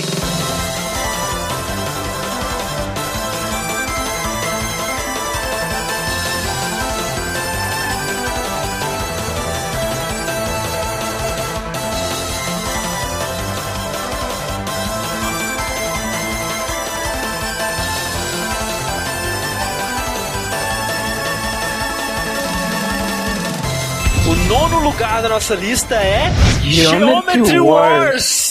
Um jogo acho que não tinha como ser mais diferente do que o do, décimo lugar, né, Uhum, cara? sim. Porque É completamente outro estilo de shoot'em up, né? É um shoot'em up que leva para um lado mais clássico da parada, né? Ele parece muito mais com o Asteroids ou o próprio Space War, né? Porque ele tem aquela tela fixa, né? Você Aham. não viaja pelo cenário, você tá sempre num espaço delimitado pela tela. A parada interessante é que o Wars ele foi desenvolvido pela Bizarre Creations, né? Que até pouco tempo atrás era conhecido único e exclusivamente pela série Project Gotham Racing. Né? Mas já se explica muito porque o jogo é bizarro, né? o nome já diz tudo. E assim, o, o Geometry Wars mesmo, ele era um minigame que você acessava na garagem do Project Gotham 2. Você ia lá, você jogava aquele joguinho, né? Que você destruía as pecinhas geométricas e tudo mais, e enfim, sabe? Você continuava sua corrida feliz lá. Daí é, ficou tão popular esse minigame que a Bizarre Creations lançou o Geometry Wars Retro Evolved, né? Que foi lançado pra Xbox Live Arcade, bem no início da Xbox Live Arcade, né? Foi Sim, foi um dos primeiros. um dos Esse é um dos mais primeiros. clássicos e vendeu bem, inclusive. Vendeu bem por muito. Eu não sei se ele já foi superado, mas por muitos anos aí ele foi o jogo mais vendido, né? Da Xbox Live Arcade. Então, é bem isso que o André falou. Na verdade, se você não tem um cenário fluido que fica subindo ou descendo, como, como os outros jogos, e como o próprio nome diz, né, você enfrenta e controla figuras geométricas. Então você tem que ficar destruindo quadrados, triângulos e Aham. coisas do tipo, né? O bacana do Geometry Wars, para começar, é a trilha sonora dele. Verdade. E ele tem alguns modos. O modo principal dele dele seria o modo de matar o máximo de inimigos que você conseguir em um determinado espaço de tempo, Uhum. sem preocupar com a quantidade de, de vidas que você perde. E aí vai para algumas variações, tipo, no cenário tem alguns círculos onde você consegue somente atirar dentro deles e tudo mais. Hoje em dia você já tem ele disponibilizado para várias outras plataformas, né? desde DS até o Wii, É, o, tem para o iPhone, primeiro, iPad, o primeiro saiu até pra PC, né? Uma versão dele. tem a versão PC também. E essas versões que você falou aí, do Wii e tudo mais, são versões específicas, né? Não são só portes e tal, tem modos Eu, eu, novos. por Isso. exemplo, joguei a versão de Aham. Wii. Eu achei uma porcaria. É mesmo? É. Porque é por causa do Como é que controle. funciona os controles? No Xbox, você controla nos analógicos o movimento do- da sua navezinha, né? No Wii, você tem que Isso, é. apontar pra onde a sua nave tá indo. Então, Mas vale dizer que é um, é um jeito de controlar bem interessante, bem criativo. sim. Com o analógico da, da esquerda, você controla a movimentação da sua nave, né? E com o Uhum. analógico da direita, você controla a mira, né? Então, você pode se mover e mirar independentemente da posição da sua nave, que é muito maneiro. Pois é. E, e eles tentaram botar isso no Wii, ficou uma jogabilidade interessante até. O problema é que o jogo, o Alex pode confirmar isso, ele é frenético. São formas geométricas maníacas que vão por cima de você. Você parece que é um imã de peças geométricas, sabe? é? Porque tudo vai pra Sim, cima de você cara. dentro do quadrado. Imagina a mesma dificuldade que você tem na jogabilidade dos analógicos quando você tendo que apontar pra tela onde você tem um, um leve Sim. delay no Wii, né? Então é realmente complicado. É, Deve ser horrível mesmo. Quando você vai jogar isso no Xbox, cara, é muito bom de jogar. Então funciona muito fácil. E cada figura geométrica que você enfrenta, cada uma tem um padrão de movimento, por assim dizer, né? Por exemplo, os triângulos eles sempre vão pra de cima pra baixo, esquerda e direita. Enquanto você tem alguns os quadrados que costumam te seguir e tudo mais. E como todo jogo do tiro, você tem um- umas bombas, né? Que vai poder limpar a quantidade de inimigos do Verdade. cenário, né? E basicamente é isso. Aí, em 2008, lançou a, a sequência, o Retro Evolved Uhum. 2, para Xbox Live Arcade também. Não, não mudou muita coisa, né? Tiveram músicas novas, o visual é praticamente a mesma coisa, né? E alguns modos novos, né? Time Attack, coisas do gênero. Mas o, bem que o pessoal tá falando, esse é um jogo extremamente psicodélico. Porque além de você ter a música esse é o mais. Inteiro, É uma convulsão instantânea. inimigos- instantâneos, cara. porque os inimigos explodem no cenário e ele Cara, aparece pra tudo quanto é lado. É muito bonito, cara. É, tipo uma parada de você ficar olhando fogo de artifício, assim, sabe? Já- Aí você sai do Nirvana e morre. É, o- porque, tipo assim, o gráfico dele é querendo remeter, né, cara, aos jogos vetoriais lá, antigaços, né, que, eram, que eram linhas, como se fossem linhas de neon mesmo, e as paradas explodem, um milhão de partículas brilhantes. É muito bonito o, o estilo visual do, do jogo. Cara, é eu muito fico bom. imaginando esse jogo com essas tecnologias de 3D que tá saindo por aí, cara. Você Você liga morre. o jogo, você cai no chão, velho. O lance da jogabilidade dele também, é, mantendo toda essa simplicidade, ele não tem, sei lá, um modo história, ele não tem nem chefes, né? O, Não, não tem. Pois é, é, é só uma corrida ao maior score possível, né? E, e só também. É só isso mesmo. Né? Aproveitando e fazendo já uma menção honrosa, porque esse mesmo estilo de jogabilidade de Geometric Wars, ele tá presente num jogo para PS3 e para PSP, Ah, que sim. é o Super Stardust. Sim. né? Só que eu, eu considero o Super Stardust, ele tem alguns elementos de jogabilidade maiores, que é justamente, ele tem tiros diferentes, né? Bombas, a jogabilidade é a mesma, né? Você tem um direcional esquerdo para movimentar e o direito para tirar, e no caso dele, você destrói asteroides e tudo mais que vem, algumas naves inimigas, e você tem uma área maior que você tá numa, na órbita de um planeta. Ah, tá. Então você pode dar a volta toda assim, né? Mas a jogabilidade é a mesma e também é um jogo muito bom. E esse já tem o suporte pra TVs em 3D, né, cara? Tem, É, que é interessante falar. Ele é um dos Nossa. poucos jogos hoje que tem suporte a 3D. Que aí sim é, é epilepsia. Nunca jogaria isso pega na televisão os- 3D, cara. Se eu já fico tonto jogando isso no normal. Grude o óculos na sua cara e fique a dois palmos da tela. Não, grude de óculos na cara de uma pessoa que você não gosta. Aí, saca só. Joga isso aqui, joga isso aqui, mas fica mais perto, fica mais perto. Vamos lá então, o nosso oitavo lugar é Galaga! Galaga da Namco, talvez o mais historicamente importante da nossa lista, né, cara? Sim. Com certeza. Já se o Space Invaders não tá, o Galaga vai cumprir esse papel. Exato, ele é evolução direta, né, do Space Invaders, que é um jogo da Taito. Uhum. Aham. E, pô, falando de novo do Space Invaders, né, cara, porque ele foi, como o Mario foi, né, o que, 10 anos depois aí, um fenômeno de cultura, porque, cara, aquele alienzinho, né, velho, o quanto de lugar que ele não tá aí, né, estampado. Até hoje, Pô, né? No download aí você encontra uns três, pelo menos, cara. Sim, o- ele é o logo da VGL, cara, olha isso. E dizem as más línguas que foi o jogo responsável por fazer Shigeru Miyamoto se interessar por games, né? Então, Caraca. Olha só. Ele viu o Space Invaders e falou: É, isso aí tem futuro. E aí ele se interessou. Então, assim, além de tudo, o Galaga tá nessa lista como uma evolução de, de Space Invaders, né? Porque, sinceramente, o Space Invaders não tem nada que o Galaga não tenha feito, ou pelo menos ou feito melhor, né? É um Space Invaders com add-ons, sabe? Exato. O pacote Com DLC, né? Exato. É um DLC. Eu acho que bem o que o André falou. O Space Invader é só o conceito, sabe? Isso. Esse jogo já é um conceito aplicado de uma forma mais divertida, mais Mais dinâmica. interessante. E ele também tá nessa lista como representante de um gênero que a gente não tem mais, né? Só tem remakes desses jogos antigos, que é o shoot 'em up, em que a sua nave fica fixa né, na parte de baixo e os inimigos vêm até você. Uhum. Ou ficam parados esperando você atirar nele. É, ou isso. Vale dizer também que o, o Galaga, ele já é uma sequência de outro jogo, né? Que já é também uma evolução dos Space Invaders, que é o Galaxians. Galaxian. E, pô, eu só queria deixar aqui registrado o quanto eu acho o design da nave do Galaga icônico, assim, tipo, elegante, sabe? Eu acho bonita aquela navezinha, cara. Pro Nintendinho, né, cara? Pô, Fazem cara. bom com poucos pixels. Vermelha e branca, né? Bonitona aquela nave, cara. Muito maneira. Acho que a grande diferença do Galaga pro Space Invaders em questão de jogabilidade é que antes deles irem pra posição, né, do Space Invaders lá, as naves elas vêm voando naquela formação, em filinha indiana e tal, Uhum. que foi o primeiro jogo a ter isso também, cara. Uhum. E depois Esse de um vi- tempo elas vão pra cima de você, né? É, não só isso, né? O, o Galaga ele também tem coisinhas assim que o Space Invader não tem, como diz, tem addons aí. Que, por exemplo, você pode acoplar uma outra navezinha na sua e você ter tiro duplo. Coisa que o Space Invader não tinha, né? Isso. O inimigo vai descer, né? O pernilongozinho aqui, ele desce, utiliza um tractor beam, ele se rapta a sua nave, aí você perde uma vida e volta com essa outra nave. E se você conseguir matar ele sem atingir sua nave, você fica com duas, uma colada na outra e tiro duplo. Uhum. Exato. E a movimentação também dos alienzinhos, é- elas são variados, né? No Space Invaders eu não tinha tanta variação quanto ele tem. Esses inimigos, eles, eles fazem alguma coisa, né? Eles te atacam, que é muito impressionante. Sim. E São insetos galácticos, né? Insetos galácticos. O Galaga ele teve há pouco tempo também o, aquele remake que foi feito pra live, né? Que ficou muito legal, que foi o Galaga Legends. Verdade. É muito bem feito, cara. Tipo, eles conseguiram trazer de volta o jogo com gráficos melhorados, porque não era muito difícil, né? Ah, Mas ficou muito show, cara. Eu adorei o jogo. Mas esse, então, cara, o Galaga, assim, a gente tá recomendando um jogo que é muito importante você conhecer, pra você ter essa história, né, com você. Mas é um jogo também que aguentou até bem, né, velho? Se você chegar e por acaso encontrar uma máquina de Galaga, você vai conseguir jogar e você vai conseguir ter uma diversão ali, porque ele envelheceu bem menos, né? Graficamente ele é muito mais agradável, tem essa variedade de jogabilidade um pouquinho maior já. Alguém aqui jogou Galaga de arcade ah, na... Eu joguei Gala de arcade, na praia, inclusive. Olha aí. Você sabe que em praia você não tem muitas opções de, de arcade pra Ah, jogar, mas não. então foi por falta de opção mesmo, né? Eu ia perguntar isso. No boteco, copo sujo lá na frente da praia de Marataí. São os melhores, né? Pô.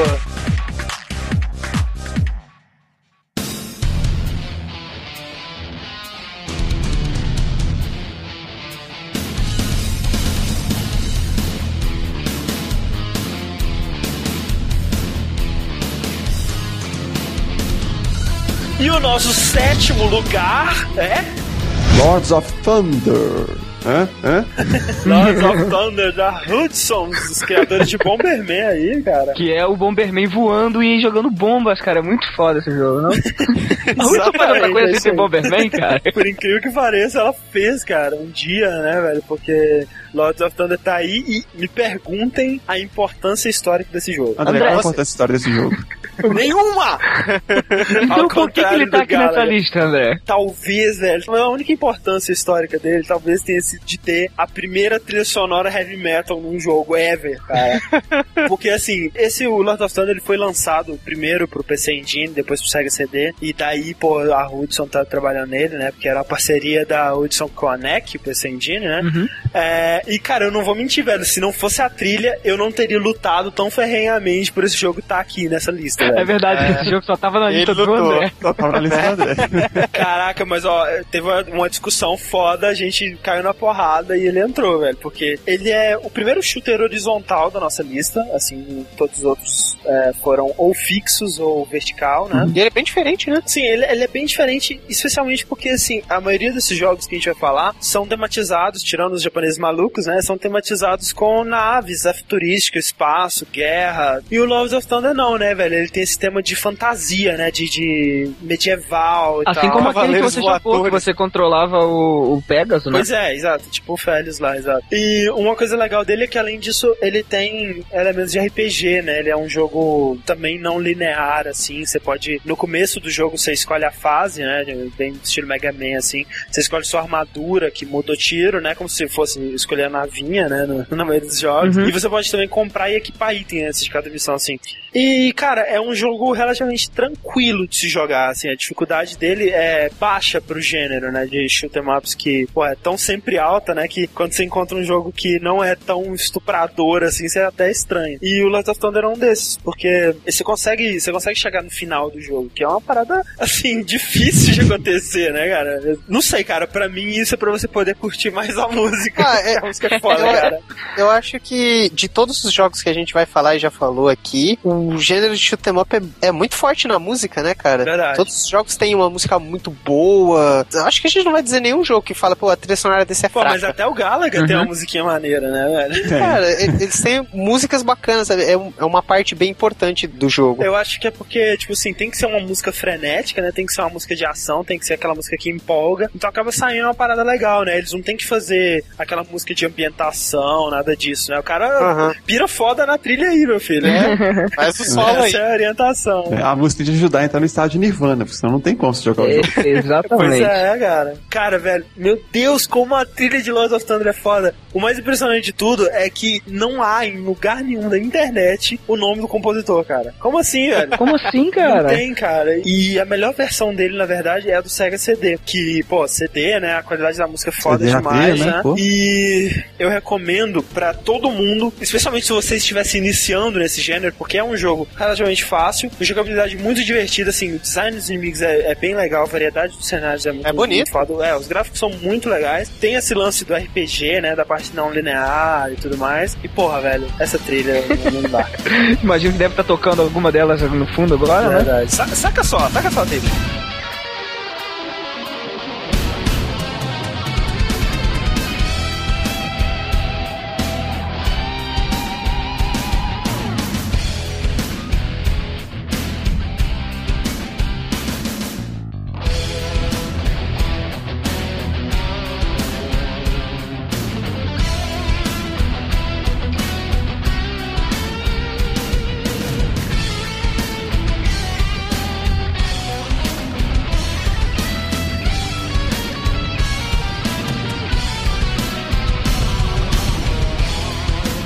Caraca. Ô, Não, Boa, quase- cara, 90 casts depois, né?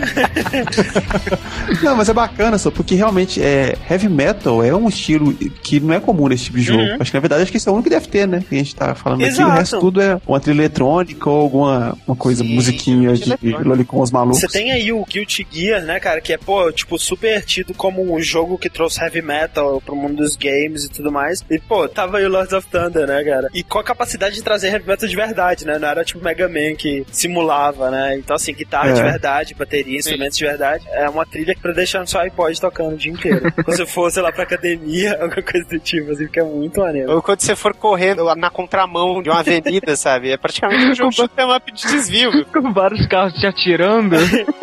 E o nosso sexto lugar é. Radiant Silvergun. Agora estamos começando, Ó, estamos chegando ó, lá, hein? foda, foda. Mais um pra você ver a influência do download, que quando a gente pensou em fazer esse Porra. cast, anunciaram a parada pra Xbox Live Pois Arcade é, cara. né? Isso foi A foda, gente tá cara. grampeado. Tem que ver isso aí, né, cara? Porque o Radiant Silvergun de 98, da Treasure, a gente tem muito que falar da Treasure ainda, foi lançado somente no Japão, né, cara? Pra arcade, pro Sega Saturn. Nunca saiu do Japão até hoje. E tá vindo pela primeira vez pra cá, no início de 2011, pra Xbox Live Arcade. Espero que anuncie essa porra pro PSN também, né? Porque tá foda. É um jogo que é absurdamente raro. Ele tem uma base de fãs inacreditável, assim. É, Sim. maluco que fala que, porra, é o melhor shoot'em up de todos os tempos, e é muita gente que considera ele o melhor de todos os tempos, não é pouca. E assim, você encontra uma cópia desse jogo lacradinha, bonitinha, legal no eBay, na faixa de 500 dólares, cara, né? Cara, Pouca bosta, não. É mais caro que um Saturno, velho. É, isso vai até desvalorizar, né? Agora que todo mundo vai poder baixar a sua própria copiazinha no Xbox Live Arcade, mas... Por 10 Então dólares. se você comprou, tipo, ontem, assim, se fudeu, cara, foi mal. Mas antes da gente falar do Radiant Silvergun, eu queria falar um pouco da Treasure, cara, porque ela foi fundada em 92 por ex-funcionários da Konami. É uma empresa muito específica, assim, no- nos gêneros que ela trabalha. Porque você nunca vai ver ela fazendo, sei lá, um FPS, sacou? Provavelmente. Quer dizer, eu posso queimar a língua, amanhã ele lança o FPS mais foda do mundo. grampo. E a estratégia dela é muito interessante, que assim, ela faz os jogos licenciados pra financiar os próprios jogos com o dinheiro deles. Então, assim, você vê que a lista de lançamentos dele é basicamente dois ou três jogos licenciados, um jogo foda pra caralho que eles criaram. Dois ou três jogos essenciais, um jogo foda pra caralho. E, cara, se você não tá reconhecendo pelo nome, né, assim, é desenvolvedor de jogos mega clássicos como Gunstar Heroes, Bangayo, Bangayo. Dynamite Head, é, Sin and Punishment, né? Sim, Punishment. Uhum. Depois saiu pro Wii recente agora também. Exato. Só não tá na nossa lista porque é um rail shooter, né? Uhum. Sim. E, pô, jogos do Bleach, né? De DS, de. Wii aí. Meu Deus do céu. E, cara, eu, eu Ah, preciso bosta. falar aqui, velho, que eles fizeram o melhor jogo de Yu Hakusho, na minha opinião, que é o do Mega Drive, de luta, que dá pra jogar 3 contra 3. E é, Pô, muito por, foda. e é por Muito isso foda. que o André quer falar da empresa. Sim, Entendeu? sim. O Cara, que- o que é Radiant Silver Eu, eu não sou a Cara- melhor pessoa pra falar dele porque eu não conhecia o jogo. Eu fui conhecer o jogo estudando pra esse cast e eu fiquei abismado, cara, como existia um shoot'em up tão diferente Pois é. com ele. É. Justamente pela quantidade de tiros que você pode dar com a sua é, nave. assim, talvez a a pessoa jogando, sei lá, os 10 minutos iniciais do, do Radiant Silver Gun não entenda, né, por que de todo o frenesi que cerca o jogo, por que, que ele é considerado o melhor e tudo mais. Mas ele já veio com várias diferenças, né? Uma delas, como o Diego disse, é esse lance da jogabilidade que tem esse grande diferencial de que você tem o tempo todo sete armas disponíveis, né? Desde o início do jogo. Você nunca perde Sim. elas. Então, assim, se você é um cara mega frustrado quando você morre com um super canhão de plasma, seguidor 2000, e você perde ele, cara, esse é o seu jogo, velho. Que ótimo. É, porque isso é default nos jogos de shoot'em up, Sim, né, cara? é uma você do equipando com arma, você tá com arma ultra. Sua nave ultramente foda já, você leva um tirozinho de um, uma porcaria É, de um cara, alien é. merda e tu perde tudo. É. Aí você começa a fase aquele usava- botão horroroso de novo. Estilingue, Nossa. né, cara?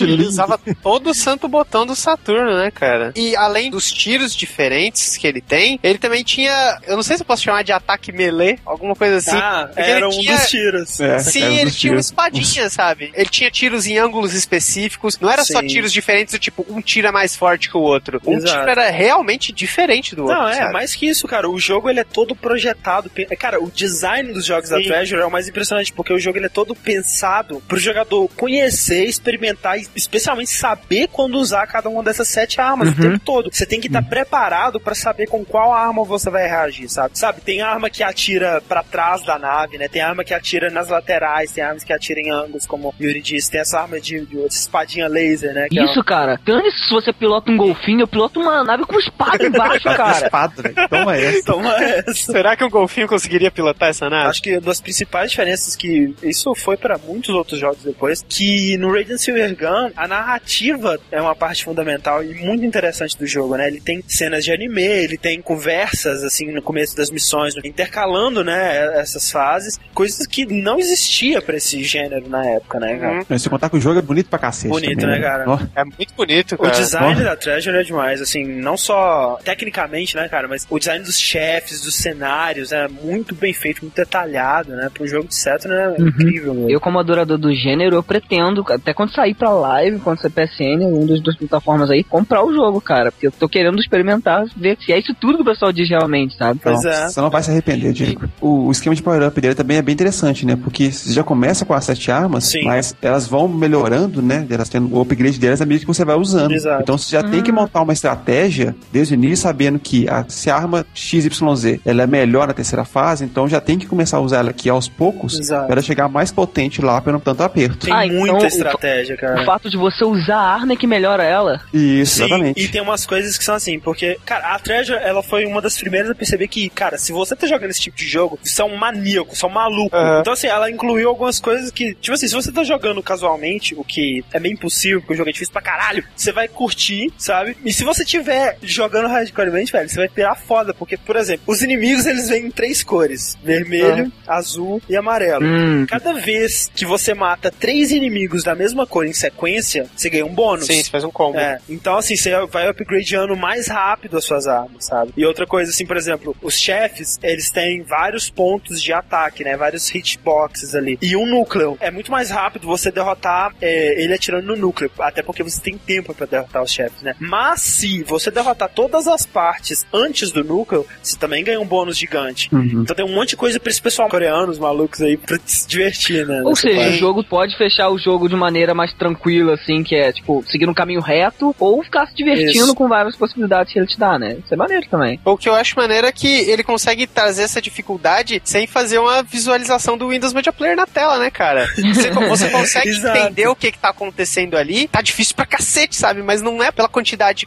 coisas na tela, e sim pela estratégia que você precisa usar. É isso que eu acho, tipo assim, os jogos da Treasure, eles são melhores que a média, na minha opinião, porque eles não exigem o impossível de você. Claro que você joga no hard, né, cara, você vai se fuder foda, porque esse é um jogo pra jogar no easy e não ter vergonha de admitir isso, velho. Eu só joguei Olha. essa porra no easy. Olha, Olha.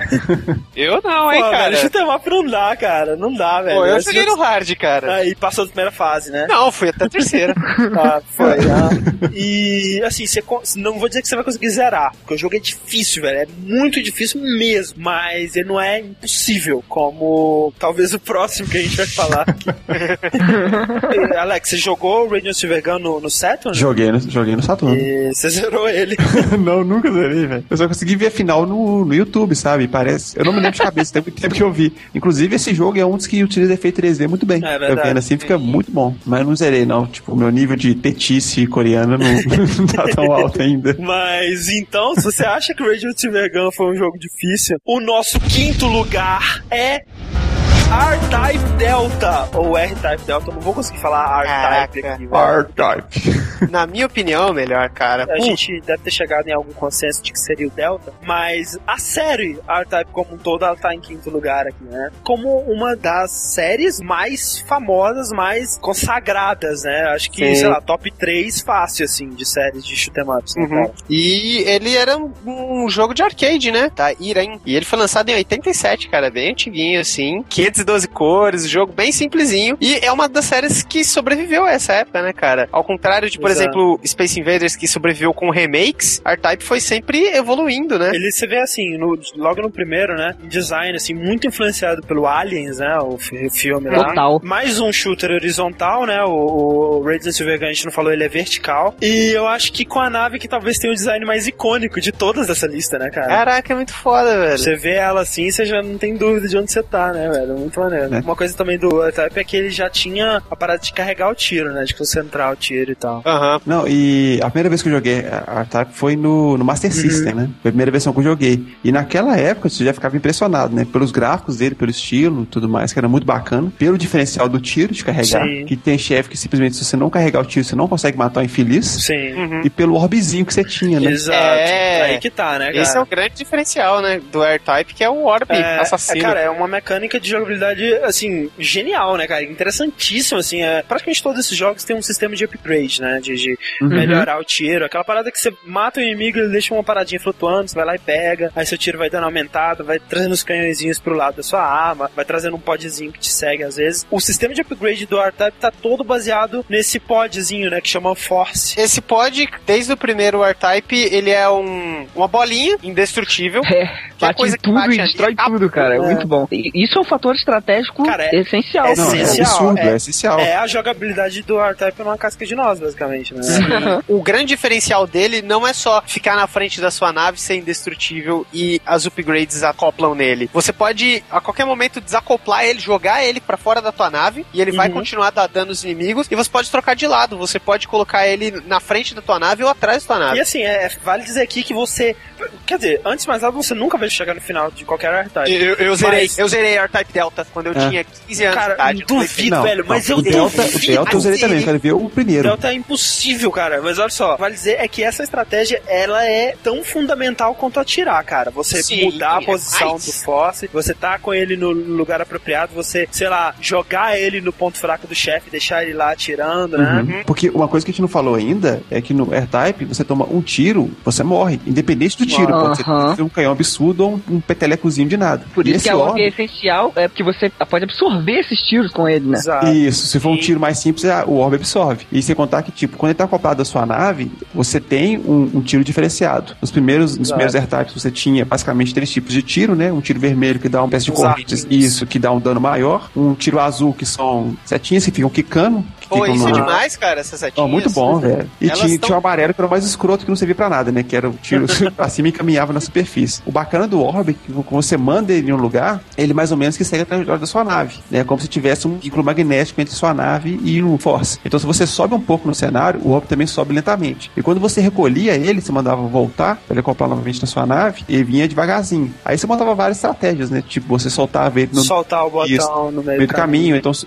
você tem um chefe que tem um, um ponto ponto fraco X que você tem que acertar, você joga nele lá e fica a determinada distância pra ele ficar sempre fritando, né? Digamos assim, o, o seu. Exato. Era muito bom, velho. E isso é genial, sabe? Porque assim, começa a vir esses milhões de estratégias, sabe? Tipo assim, é melhor eu jogar ele no chefe pra a- a explorar esse ponto fraco dele que tá exposto aqui e me deixar vulnerável, né? E tomar um tiro e morrer e talvez começar do início da fase de novo. Ou eu vou me proteger, né? Mas demorar mais pra matar o chefe ou esperar uma abertura maior. Cara, é, é muito interessante essa mecânica, né, cara? Era paciência pura, cara. Você tinha chefe que realmente você tinha que deixar a orbe lá e ficar escondidinho no canto, desviando, enquanto a orbe que ia dando dano. Agora, o que eu tenho a falar de R-Type é que, pra mim, assim, é o jogo mais difícil de todos dessa lista. Ele é, ele é cabuloso. Sério, mais difícil que Bullet Hell qualquer um, velho. Porra, porque assim, Mais difícil que o nosso primeiro lugar?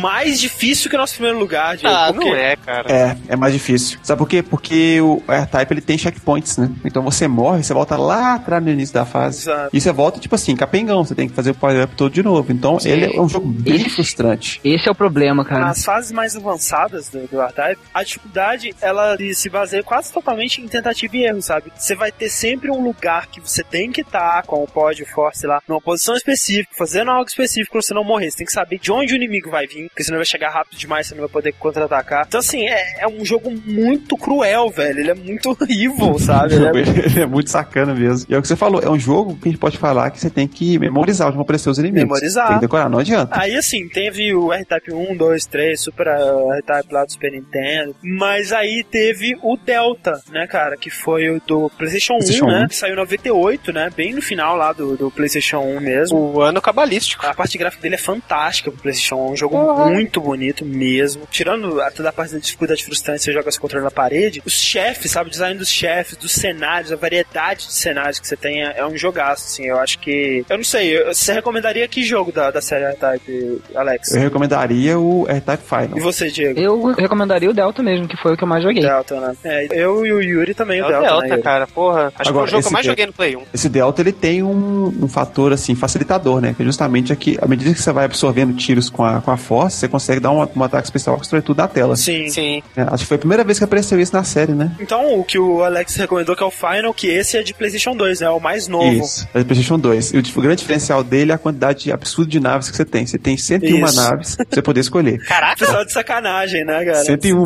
mas Aí tem a- diferença de uma pra outra mesmo? Tem. Tem, tem. Tipo assim, algumas a diferença é maior e outras não. Mas as variações são no tipo de tiro concentrado, né? No, no force, nas armas relacionadas e nesse especial pirotécnico que tem à medida que você vai absorvendo os tiros, né? E além de. Não, você tem nave até que solta coraçãozinho, você tem de coisas mais chiques até coisas totalmente cretinas. É, é um dos lances do jogo, tipo, você não começa com todas as armas- a- naves habilitadas, né? Você tem que ir abrindo e tal. Isso, à medida que você vai passando as fases, você vai liberando. Você tem que ter determinadas condições pra liberar. Sabe o que, que é, cara? Eu gostei do Final. Mas uma coisa que me incomodou nele é que, tipo assim, ele tenta fazer um jogo de câmera, né? A nave tá girando no cenário e tal, vai sempre mudando de, de posição e tudo mais. Aham. Só que aquele lance assim, eles querem manter a jogabilidade clássica do R-Type, né? Então a nave sempre fica na mesma posição. Então você tem a impressão de que o que gira é o cenário por volta de você. Mas às vezes o cenário, ele tá numa posição que se você invertesse pra colocar, tipo, a gravidade no lugar correto, né? A parada reta, não faz o menor sentido a nave tá voando na posição que ela tá, sabe? Porque, sei lá, ela tá tipo na diagonal, assim, de costas pro chão, assim, sei lá, sabe?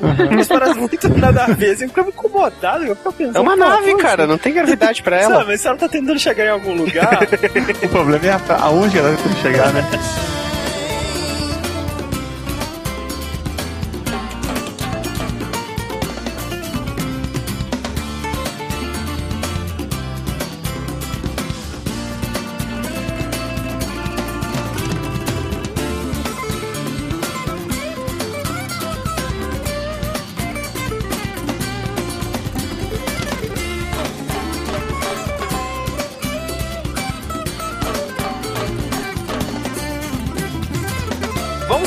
nosso quarto lugar.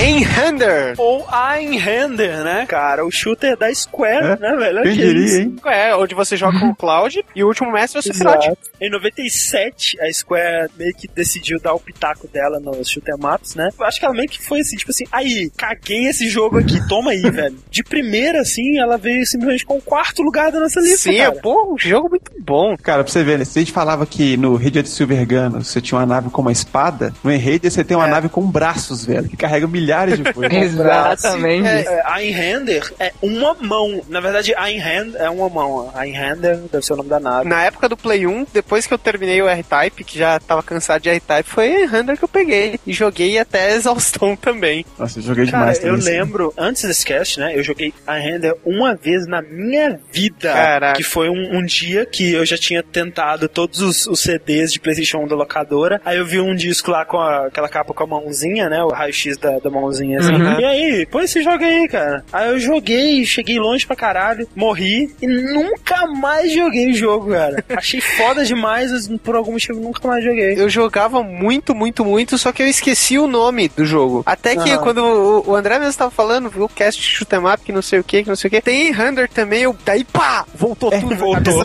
Caraca, daí eu Comigo foi a mesma coisa, velho. cara. Nossa senhora. Eu tava fazendo a lista aqui, eu falei, eu tava com aquela sensação de eu tô esquecendo alguma coisa importante na minha vida e não sei o que que é. Aí o André mandou a lista dele, eu bati o olho, pá, foi o que eu botei de primeiro na minha lista. E o jogo é muito foda. Olha É aí, bem- cara, muito É bem foda. capaz, então, de quem ter, ter levantado esse jogo fui eu, né? Porque eu joguei muito, cara. Só falei, minha mãe me deu de presente esse negócio Aham. aí. Foi um dos únicos jogos de shoot 'em up que eu joguei na geração retrasada. Tava precisando de jogo naquela época, porque já tava no final da minha geração do Playstation, né? Sim. E eu não tinha jogado nada desse tipo. Parei no, no Super Nintendo com esses jogos, Sim. sabe? Não, e pra você ter uma ideia, os shoot'em ups que estavam sendo lançados até essa época era o esquema lá do Bullet Hell, sabe? Pra impressionar eles faziam jogos em 2D com um milhão de coisas na tela. Mas não tinha, cara, não tinha um jogo shoot'em up totalmente em 3D. O Einhander, antes de mais nada, ele é marcante por ser o primeiro grande shoot'em up totalmente em 3D. E com um gráfico fodástico, né, cara? Meu Deus. Sim. É, muito bom, muito o, bom. o estilo de arte meio Blade Runner, né, Blade cara? Runner, é. Cidade, coisa. E a velocidade dele, porra, absurda. Você sente que os prédios estão passando muito rápido atrás. Sim, né? E, e já à soube utilizar ângulos de câmera, né? A câmera nem sempre tá exatamente do lado, né? Às vezes ela tá pegando Aham. sua nave um pouco de trás, assim. Quando você vai enfrentar um chefe muito grande, ele meio que posiciona a câmera de baixo pra cima pra você ter aquela sensação de tipo, caralho, esse bicho é enorme e tal. Isso. E, sabe, sempre isso, entre as- os trechos da fase, fazia transições de câmera dinâmicas, assim, a câmera girava e tal, muito maneiro. Mas eu acho que o grande destaque, né, fica pra mecânica principal de jogabilidade dele, que é o braço mecânico da nave. Você né? tem sua nave lá, né? Você tem a opção de parece que até três tipos de naves e algumas secretas. E você tem o tiro principal da nave, que é um tirozinho sem vergonha. E à medida que você vai matando os inimigos, eles liberam armas diferentes pra você. Aí você, com essa mão, você captura essa arma.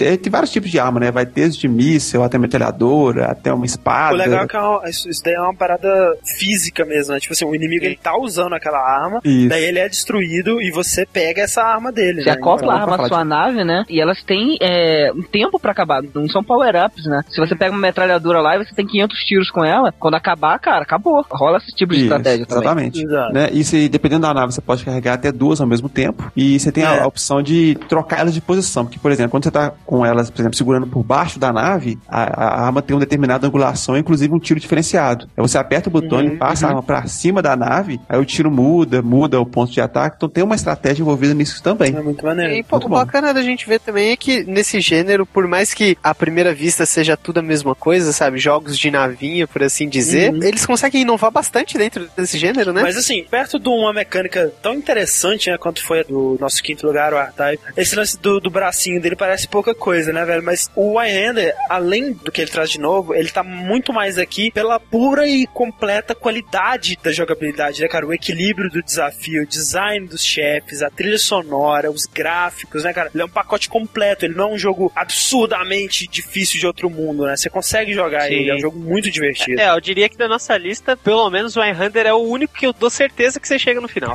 É verdade. Ele também é daquele estilo que você toma um tiro e morre, mas não é, não é tão psicopata igual se, o você não, né? se você não chegar no final do Einhander, cara, não queira ver os três primeiros.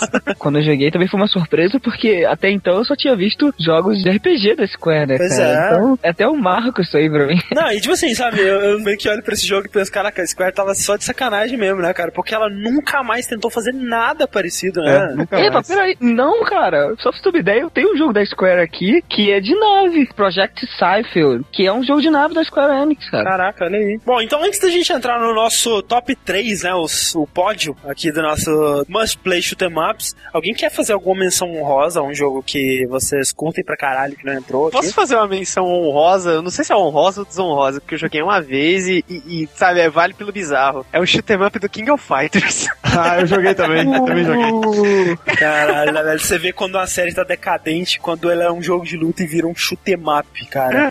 Típico shoot'em up One Night Only, Fraga. Você joga, termina, depois nunca mais você bota a mão nele. Eu não acreditei, sabe? Eu não entendi o que, que tava acontecendo. O que, que é isso aqui? Mas sabe o que, que é? É um, é um bullet hell do King of Fighters, né? Não é só um shoot 'em up. Você pode pegar qualquer coisa e transformar no shoot 'em up, porque esses shoot 'em ups mais novos, eles são tão malucos, que, tipo assim, não é uma pessoa atirando, é um avatar, uma, uma imagem da qual está saindo um monte de coisa maluca, sabe? Eles não tentam te passar que aquela pessoa Sim. está voando e soltando magia, até porque, porra, a Mai não voa, nem solta raios de energia pelo olho, cara. Vê isso aqui. Vê isso aqui. Quando você vai escolher o personagem, aí aparece Kyoko Zanagi, aparece a altura, o peso, a data de nascimento. Porra, como é relevante isso pro jogo de. Nossa, É, velho. era o que a gente já falou do cast do King of Fighters, né, cara? O japonês adora ficar colocando essas fichinhas completas do é. personagem. Mas eu joguei uma vez só e, tipo, não joguei com caráter avaliativo pra falar é bom ou é ruim. Um, um dia que eu tava à toa na casa dos meus pais com mais nada pra jogar, eu joguei no PSP. O jogo é patético, velho. Porque cê- a, cada fase dura em torno de dois minutos. O jogo, você termina ele em Aham. 30 minutos. Caraca, ele não faz o menor sentido, além de ser simplesmente um jogo tematizado com King of Fighters, sabe? Não é, é tipo assim, não é a Mai atirando. Cara, ah, enfim. Olha só. Não tem justificativa nenhuma. Diego, você tem alguma menção rosa pra fazer? Mas eu queria falar que, ele, que o Shoot 'em Up, ele teve aquela versão... Não aquela versão, teve aquele jogo gay, cara. Um Shoot 'em Up gay. Ah, Lembra dele? Shoniki, cara. Shoniki. Shoniki, cara. Que jogo é esse? Que diabo, que jogo é esse? Como? Que isso? Vocês não sabem qual jogo é esse? Não, Pô, não. peraí. Não, peraí. Nossa, vocês não têm noção do que vocês vão ver agora. Caraca, é demais, velho. Olha isso. Meu Deus. Peraí, tem coisas melhores, tem coisas melhores. Tem isso daqui, isso daqui. Pô, Shoniki é demais, cara. Então, tem um, um shoot'em up recente, né, que saiu na PSN, que é o Sol do NX 2, e é um dos jogos recentes, assim, que é bom, cara, um jogo muito bom. Esse eu nunca tinha ouvido falar, cara. Tem, tem o, teve o primeiro que saiu, que é péssimo, mas o 2 é muito bom. E tem um Uhum. demo pro pessoal experimentar também, eu recomendo. Ah, tem um outro também, cara, que ainda não saiu, mas eu tô muito animado com ele, que é o Zate Squared. É um shoot 'em up desse, normal, é, lateral, né? Só que ele tem um diferencial que você pode voltar no tempo, É. no estilo Prince of Persia, sabe? Caraca, eu vi esse Caraca. jogo pela primeira vez na, na IGF, né? Na, aquele Independent Games Festival, né? Que eles fazem premiação lá. E esse era um dos jogos, é um jogo bem indie mesmo e parece que tá próximo de sair, né, Diego? Mas é maneiro dele é que, tipo, você pode atirar e tu vê, sei lá, se tu pegou o caminho errado, vê que não vai dar certo, você pode voltar no tempo, cara, voltar pra trás, assim, e, e, e o legal é que o tiro continua indo, sabe? Caraca, velho. Interessante. Ah, mas aí fica muito roubado, fica- tá parecendo aqueles Street Fighter de rodoviária que você dá um Shoryuken, enche a tela de adulto, sabe? Mas aí que tá, cara, é, pode ser daqueles bullet hell que é impossível, pode fazer parte da, da Ah, estratégia. não, é, se eles forem espertos, eles vão fazer isso ser necessário, né? então isso. é um bullet É, hell às avessas, né? Na verdade, quem enche a tela de tiro quando você é você, né? A vingança do Bullet Hell. Mas eu, eu queria também falar de um jogo de Super Nintendo, cara, porque, assim, a gente até comentou o Aero Fighters, né, o Sonic Wings aqui, que saiu pra Super Nintendo, mas nunca foi um jogo exclusivo de Super Nintendo, né, de ele saiu pra Neo Geo, saiu da arcade lá e tudo mais. Um jogo de Super Nintendo que eu curtia, e que é exclusivo do Super Nintendo, não é um jogaço longe disso, assim, ele é bem mediano, assim, mas ele é interessante porque ele mistura os dois gêneros, né, tanto o side-scrolling quanto o vertical-scrolling, que é o XLA, né? Excelente. Excelente. Pois é, cara, ele. O o interessante dele é que ele alternava, né? Uma fase era vertical e a outra era horizontal. A vertical, na verdade, ele tentava fazer um esquema meio 3D, assim, com o Mode 7 do Super Nintendo. Era um efeito muito maneiro, cara.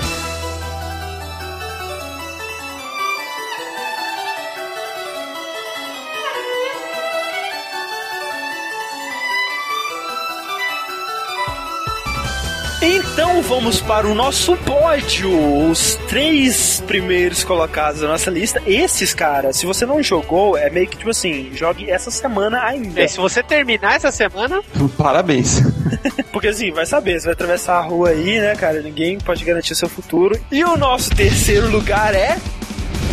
Gradius, ou Gradius, como eu chamei a minha vida inteira. Eu também, Pô, Gradius Gradius. é mais maneiro.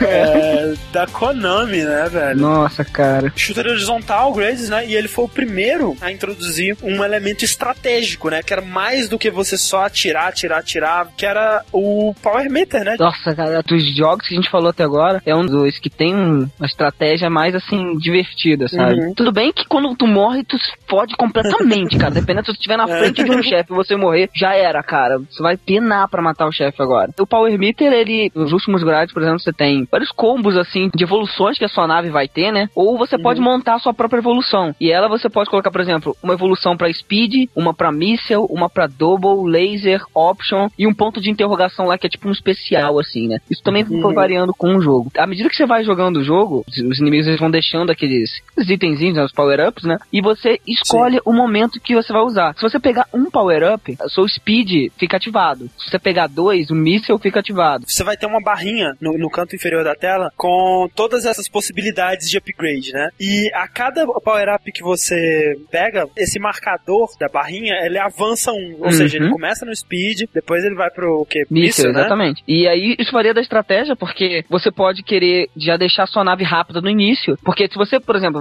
ver o speed agora, sua nave vai ficar rápida. Se você pegar outro power-up, você vai voltar pro começo, você vai voltar pro speed. Sim, então você pode isso. Deixar Porque- sua nave mais rápida ainda. É, porque você tem, além do botão do tiro, você tem um botão de power-up, sabe? Você escolhe o momento que você vai ativar aquele power-up. Se você quer atualizar duas vezes o speed, que é a primeira opção, você vai precisar de dois power-ups. Se você quer upgradear duas vezes o míssil, que é a segunda opção, você vai precisar de quatro. Porque você vai precisar Exatamente. de ir do speed pro míssil duas vezes. E então, assim, você pode escolher entre upgradear alguma coisa mais simples rapidamente ou tentar, né, upgradear uma parada mais complexa, mas que vai demorar mais, com o risco de você morrer e perder tudo, O né? que cara? geralmente não é uma boa estratégia, né? Porque a primeira coisa que você geralmente faz, e o jogo foi bem pensado nisso, é você deixar sua nave mais rápida pra você desviar das coisas. Sim. Porque não adianta você estar super fodão com um tiro que, tipo, pega um bom pedaço da tela, se sua nave move na velocidade Da da, pedra. E esse que é o grande problema do Gradius, né? Se você morre na frente de um chefe, você chega no chefe lá, vai evoluindo a sua nave, morreu ali. O tipo, o checkpoint vai ser na frente do chefe. E você vai Sim. voltar zerado. Você vira Manolo. Inclusive, acho que o- um dos dificultadores que tem também é que à medida que você vai pegando os power-ups, você vai navegando na barra de power-up, você não consegue voltar, né? Sim. Peguei três, você tá no terceiro. Você não consegue, por exemplo, usar um speed pra ele cair um nível e você pegar o míssil depois, não. né? Então você já tem que pensar antecipado, né? O que, que você vai querer fazer já montando desde o início. Mas é bem simples, né? É um, um shooter tradicional, né? Ele, ele é bem antigo, assim, ele é mais antigo que o R-Type, ele é mais antigo Sim. que a maioria das coisas que a gente falou aqui, né? E, pô, ele foi muito importante, né? Pra trazer esse elemento de estratégia. E é uma série também que se manteve ao longo dos anos. É, eu se curti- manteve sem ficar fazendo remake só, né, cara? E eu curtia muito também o design das fases dele, né? Porque é como se você viajasse por vários planetas, apesar de você não parecer você transitando Uhum. entre eles. Curtia muito isso. Tem uma que é bem clássico, que é uma fase de areia, fica passando umas salamandras assim, no Aham. dragões de areia voando, é muito maneiro aquilo. Não, e, pô, tô, quase todos tem aquelas pedras, né? Aqueles, aquelas cabeças de é, pedra da que Ilha tem de na... Páscoa.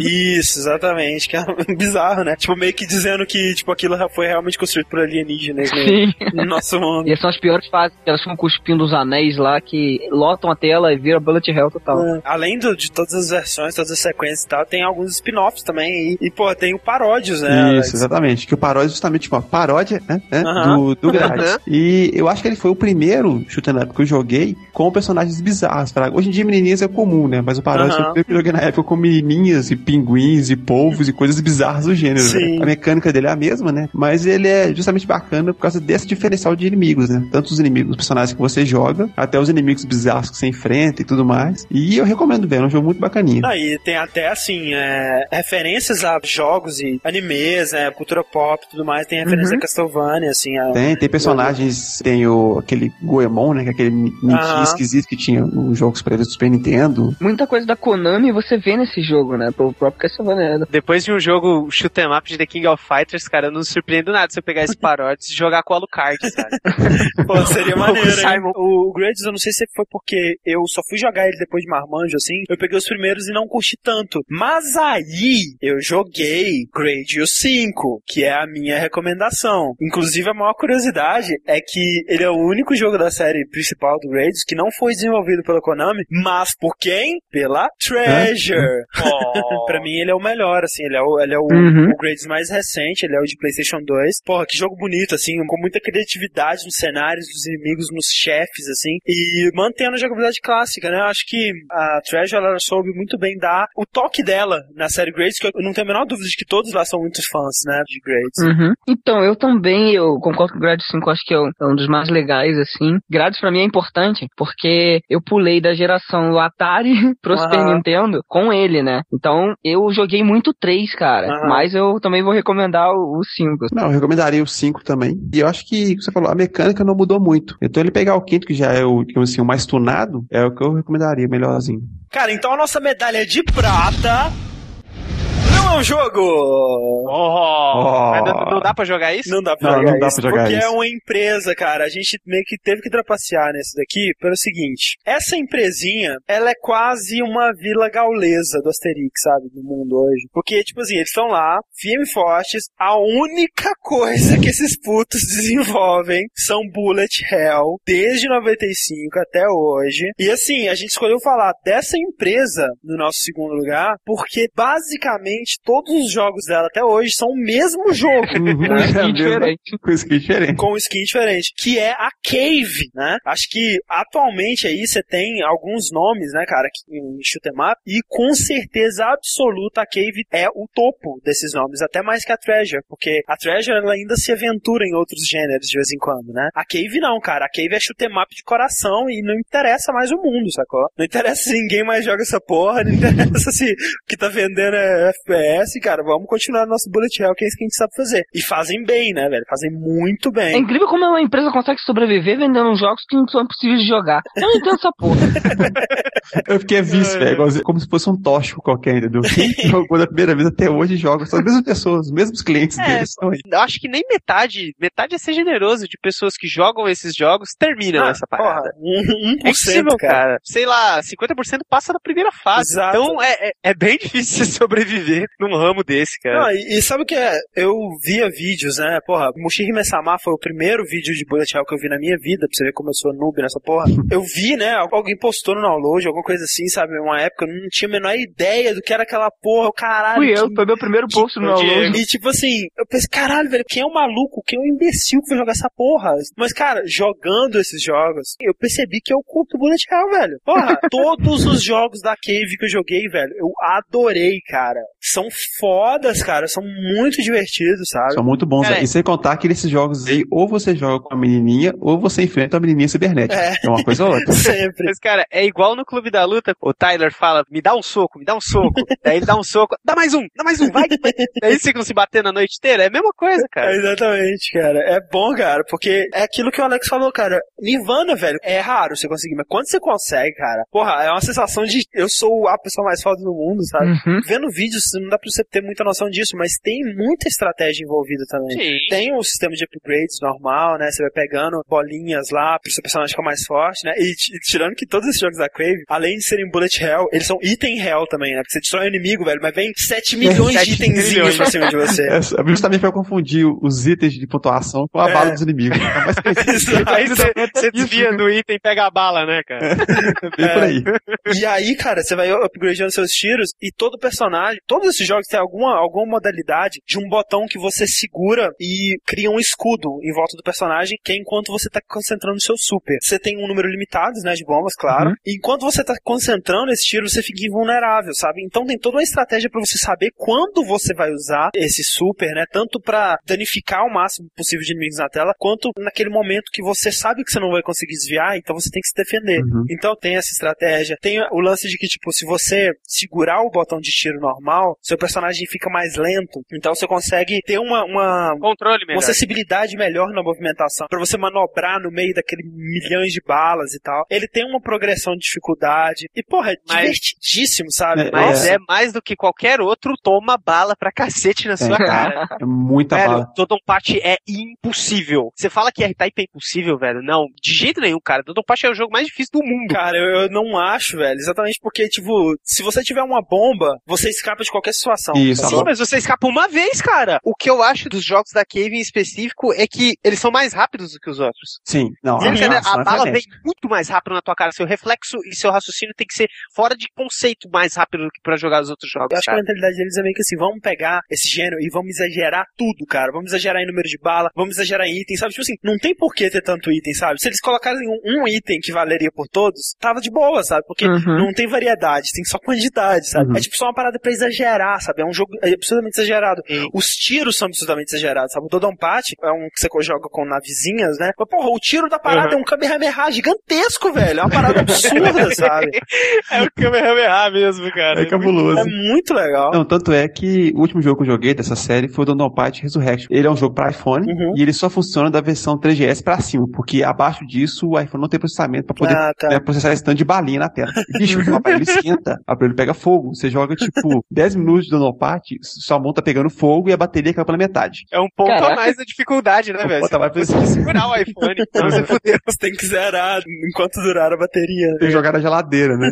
Ah, joga, bicho, o controle é, é fluido. Primeiro que você não tem que preocupar em apertar botão de tiro, né? O tiro já sai por default. Ah, tá. Aí é o jogo que senta mais fácil no modo Nirvana. Você tem que só se preocupar em desviar das balas. Então é um jogo muito divertido de jogar. Enquanto essa bateria durar Sim, 15 é minutos. né? divertido. Esse aí que o Alex falou, o Dodon Pat, né, já é sequência de um, do primeiro jogo da Cave, que é o Dom Pat. É o, o jogo mais, assim, reservado deles. É o mais, tipo assim, certinho, assim, porque é uma navezinha, tem navezinhas e tudo mais. Aí, porra, tem o Aspirade, né? Já vem pra paradas de menininhas, né? Você escolhe um personagemzinho voador lá, um mago e tal. E esse Aspirade, ele tem duas sequências, uma pro PlayStation 2, que é o Asp Galuda, e o Asp Galuda 2, que é pro Xbox 360, né, cara? Eu acho que o que eu recomendaria da Cave, assim, se você puder, sabe, jogar um jogo só da Cave pra sua vida inteira, é um jogo que se chama Guang, que é o mais diferente deles, porque ele é todo Japão feudal, sabe, Japão medieval, assim, e o personagem não voa, né, ele anda pelo cenário. Então, assim, ele, ele é o que tem a temática mais diferente, ele tem as armas mais diferentes, e é muito foda, cara. Ah, cara, eu acho que se você quer um resumão de tudo isso que a gente falou, de Bullet Hell, de jogos de nave, pega o Dodonpachi. Você vai sentir na pele do que a gente tá falando. Então, eu vou recomendar o Bushim Sama, que tem aquele Porra. chefe que é o pior do mundo, cara. Pode crer, Tá aí o link aí. Todos esses eu acho que a gente falou, né, cara? Assistir uma pessoa que sabe o que tá fazendo jogando, cara, é quase uma obra de arte, né, velho? É é lindo, assim. Porra! Não, é lindo. É. Você contar que depois você já tem que chamar o Samu, né? Quando ele terminar de jogar, vai ter esse. Vem aquela flor se abrindo, assim, de tiros. E, e você olha e você fala, não, acabou, sabe? Morreu. Daí você vê o cara passando ali, meu Deus! É você assistir alguém atingindo o Nirvana. Também Ah. é, é- tão empolgante quanto você mesmo atingir. Foi uma jornada pessoal pra mim, porque, tipo, eu nunca imaginei que eu fosse gostar de um jogo desse tipo, sabe? Maluco, japonês, doente, Você nunca sabe? imaginou que tinha um coreano na sua árvore genealógica, né? O próximo passo é jogar DJ Max. Né? Porra.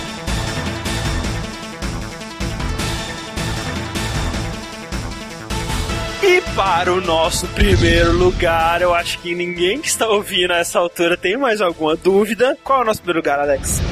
Carugar, coisa do Ou gênero. Icarugá, ou Icaruga, ou Icaroga. Caroga. Tá inventando já. Tiro azul, tiro vermelho.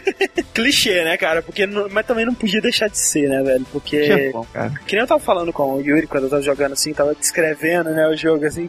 Velho, é um jogo que ele tá tão à frente de qualquer coisa que existe. Genial. Que, tipo, é até cruel, sabe? É tipo como se todos os outros jogos não tivessem as pernas, sabe? Cara, e eles estivessem apostando corrida, É. né? porra, cara.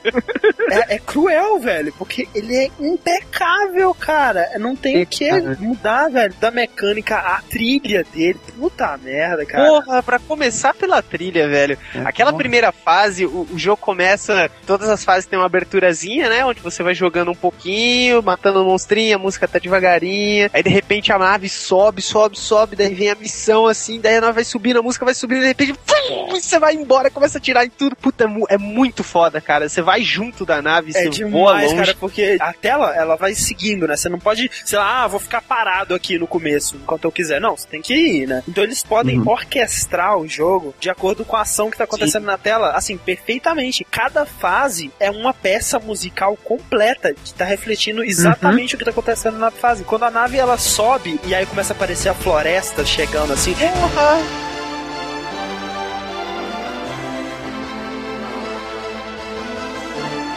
Daí quando ela faz um voo rasante de novo, entrando no lugar todo mecânico, a música começa a ficar pesada. Novo. Porra, cara, é demais, velho. Cara, e, e é mais do que um, um shooter pra mim, é um puzzle também, né? Sim. Ele é um É, porque, puzzle, velho. porque se vocês acham que o que a gente acabou de falar que define ele o top 1 da nossa lista, a jogabilidade do jogo é impressionante, cara. É inacreditável, cara. Então, a sua nave, ela intercala entre dois tipos de tiro, que é o branco e o preto, né? É como se a sua nave ela fosse embaixo branca e em cima preta.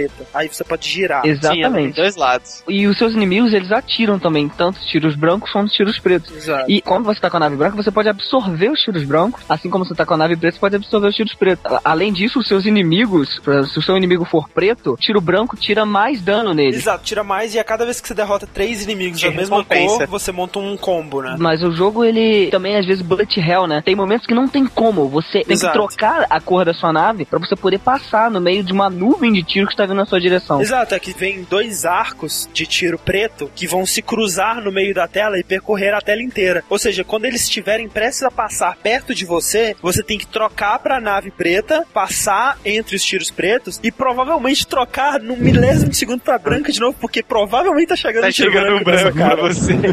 Sim, É, é um, um grande puzzle, né, cara? E assim, demora algumas dezenas de tentativas pra você condicionar o seu cérebro a pensar em termos de preto e branco, sabe? Tipo, você fica meio perdido a primeira vez, você entende o que ele tá querendo te pedir, mas é tão rápido, é tão frenético que você demora um pouco pra raciocinar isso, sabe? E depois de um tempo isso torna natural. tão natural quando. Vocês já viram aquele vídeo daquela. Acho que se não me engano é uma garota que ela joga no arcade, né? Do Ikaruga. Cada uma mão uma nave, Uma nave. ou seja, dois players. Puta que E ela, com cada uma mão, ela controla uma nave. E ela zera o jogo, velho. Que isso, É- cara. é o pé? Chega os malucos foda, né? Que além de, tipo, pô, tentar fazer o combo pela fase inteira e coisas do tipo, tem gente que se põe o desafio de jogar, por exemplo, quando você absorve X número de tiros brancos, né? Ou de tiros pretos, você concentra um ataque especial de mísseis. Tem gente que ataca somente com os mísseis o jogo inteiro. Isso é é o maneiro. modo de 100% absorção, O sabe? maneiro de você ver é que tem modos de dificuldade, né? Tem o Easy, que ninguém joga no isso, o André. Eu jogo no Que o,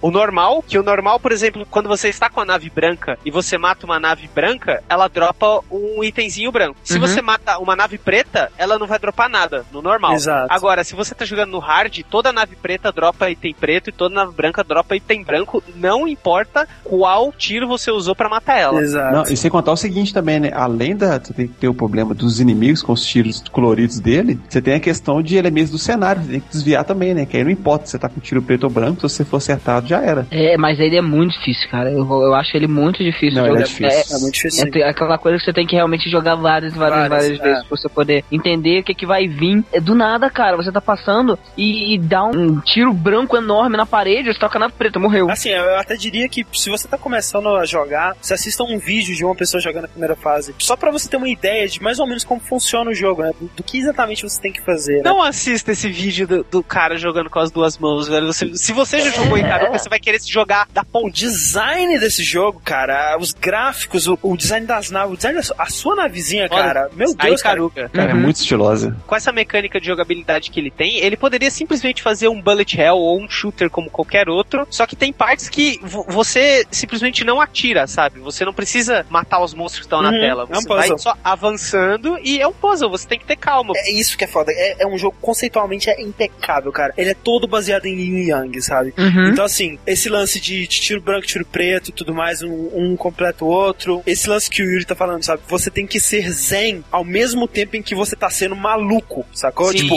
você tem que raciocinar ao mesmo tempo que você tem que ter um reflexo inacreditável pra reagir às coisas que estão vindo, sabe? Então ele é todo essa dualidade em todos os aspectos dele. Cara, os chefes dessa porra, Porra, velho, são demais, meu Deus cara, do céu, É, cara. porque é aquela coisa, né? O chefe não é inteiramente branco, inteiramente preto. Ele tem É. partes dele mes- mesclados. Cara, o primeiro chefe, velho. É muito quando foda. aquela porra apareceu, eu entendi o que, que era aquilo, velho. É um cavaleiro com uma espada branca e um escudo Uhum. preto. Sim. Cara, é demais, cara. É genial. O segundo também é exatamente o que você falou, é o, é um yin yang, né, yin cara? yang, é muito exato. maneiro. Disparado, assim, na minha opinião, conceitualmente, na parte da jogabilidade, na diversão, no desafio, o melhor shoot 'em up que existe.